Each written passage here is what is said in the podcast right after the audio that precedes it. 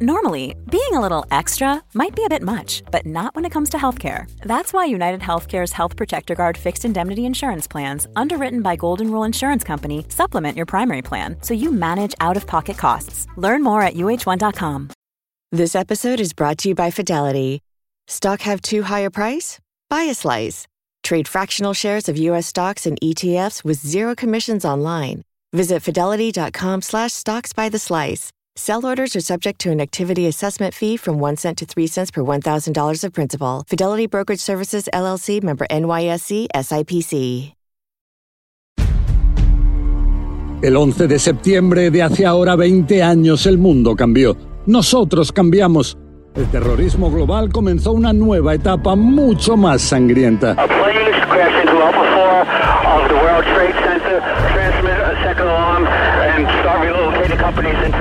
En una mañana espantosa, casi 3.000 personas perdieron la vida en atentados aterradores.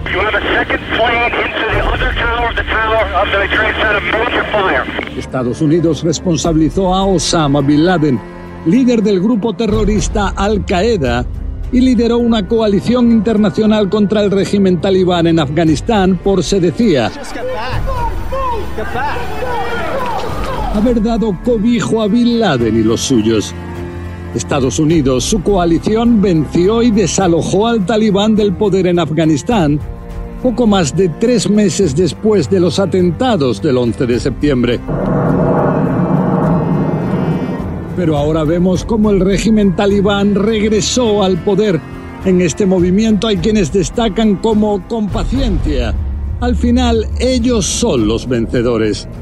Y esto representa que después de dos décadas regresa la brutalidad más escalofriante y peligrosa, o a pesar de todo, ¿existe ahora alguna esperanza?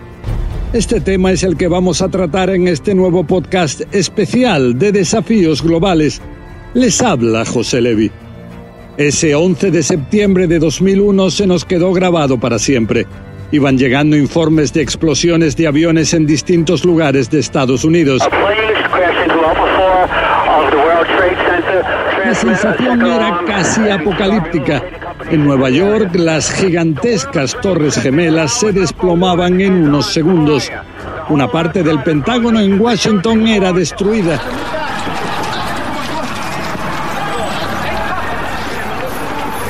Las noticias se sucedían a un ritmo vertiginoso. En CNN teníamos la sensación de transmitir en directo una verdadera pesadilla.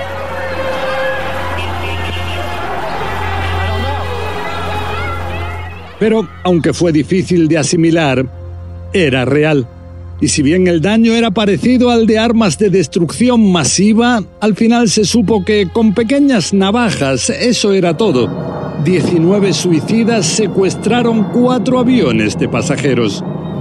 En Washington se responsabilizó de lo ocurrido a Al Qaeda y se pidió al régimen talibán en Afganistán la extradición del ya entonces terrorista más buscado del mundo, Osama Bin Laden.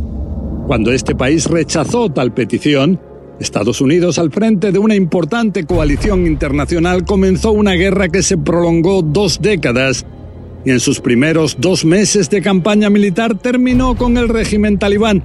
Más de 2.400 militares estadounidenses perdieron la vida desde entonces.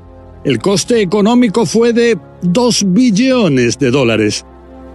El 2 de mayo de 2011, meses antes de que se cumpliera el décimo aniversario de los atentados del 11 de septiembre, el entonces presidente Barack Obama anunció que comandos estadounidenses habían encontrado y dado muerte a Osama Bin Laden en Pakistán.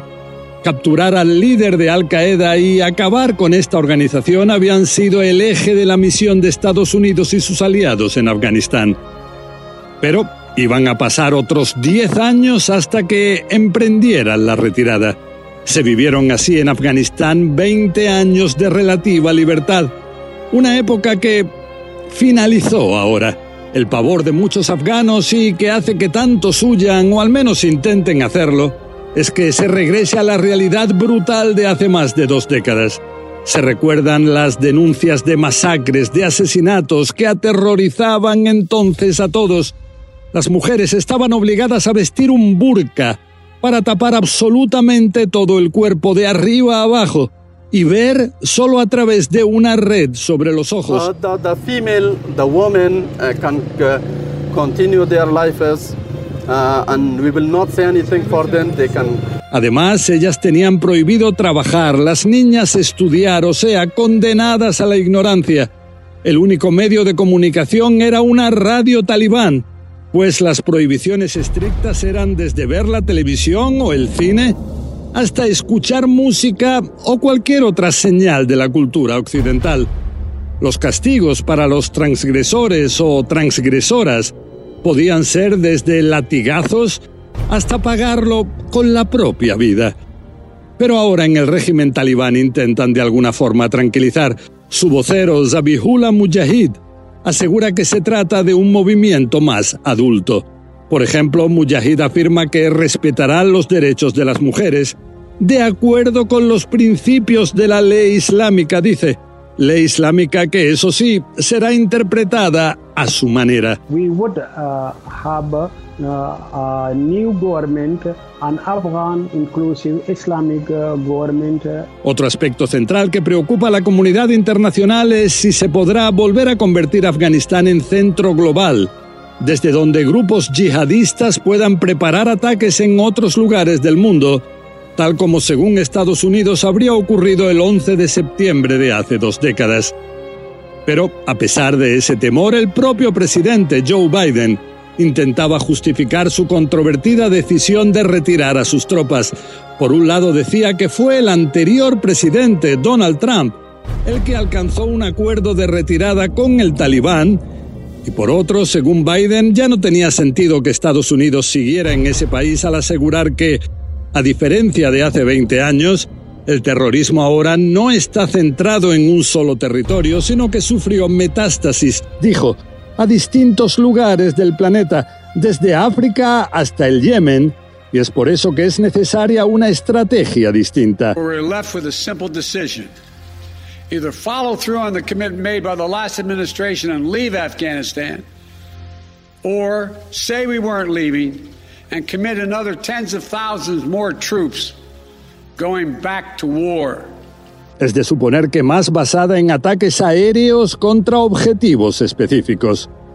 El talibán también en esto intenta calmar evidentes recelos y asegura que no permitirán que su país vuelva a servir de base para atentados en otros lugares del mundo, e incluso el propio vocero Mujahid asegura que quieren mantener buenas relaciones con la comunidad internacional también con Estados Unidos. La coordinación inaudita que afirman en Washington habría existido con el talibán para evacuar a miles de personas del aeropuerto de Kabul en días pasados sería quizá una primera señal de ese cambio. Pero la inquietud continúa. Si bien el talibán es enemigo de ISIS, con Al Qaeda quizás sería distinto. A los servicios de inteligencia de Occidente preocupan los estrechos lazos que existirían entre ambos movimientos, hasta el punto de que el talibán liberó de las cárceles a cientos de personas, también a miembros de Al Qaeda. A la vez llama la atención las afirmaciones que hizo Maulvi Zakerullah, un combatiente talibán, a la agencia France Press, según las cuales en el futuro llegarán a las tierras de los infieles y destruirán sus países. Si bien para nada representa el liderazgo, se desconoce hasta qué punto lo que decía es compartido por otros combatientes. Tampoco tranquiliza la matanza en Daulatabad, cuyas imágenes escalofriantes fueron mostradas por CNN hace poco más de un mes, en las que se ve a 22 militares afganos baleados mortalmente a sangre fría, tras haberse rendido a las fuerzas del talibán. En este movimiento islamista aseguraron que fueron imágenes falsas, alteradas por CNN y que eso nunca ocurrió. Y si bien los informes preocupantes se suceden, en este movimiento rechazan las acusaciones, aunque reconocen que siempre puede haber miembros de su movimiento que deciden actuar sin haber recibido permiso de sus superiores. Y es que obtener algún tipo de legitimidad internacional es importante para este movimiento que a nivel formal es considerado terrorista en distintos países del mundo. Un reconocimiento que puede facilitarles, por ejemplo, la llegada de ayuda económica urgente de distintos organismos internacionales.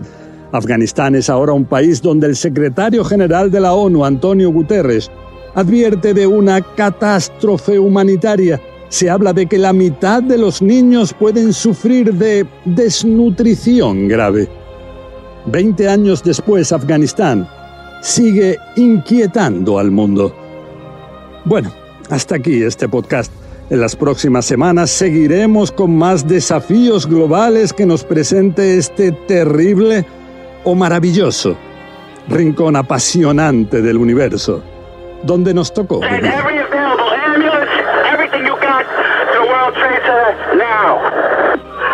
We have a number of floors on fire. It looked like the plane was aiming towards the building. Transmit a third alarm. It appears an airplane crashed into the World Trade Center. It looked like it was intentional. It's it's four more units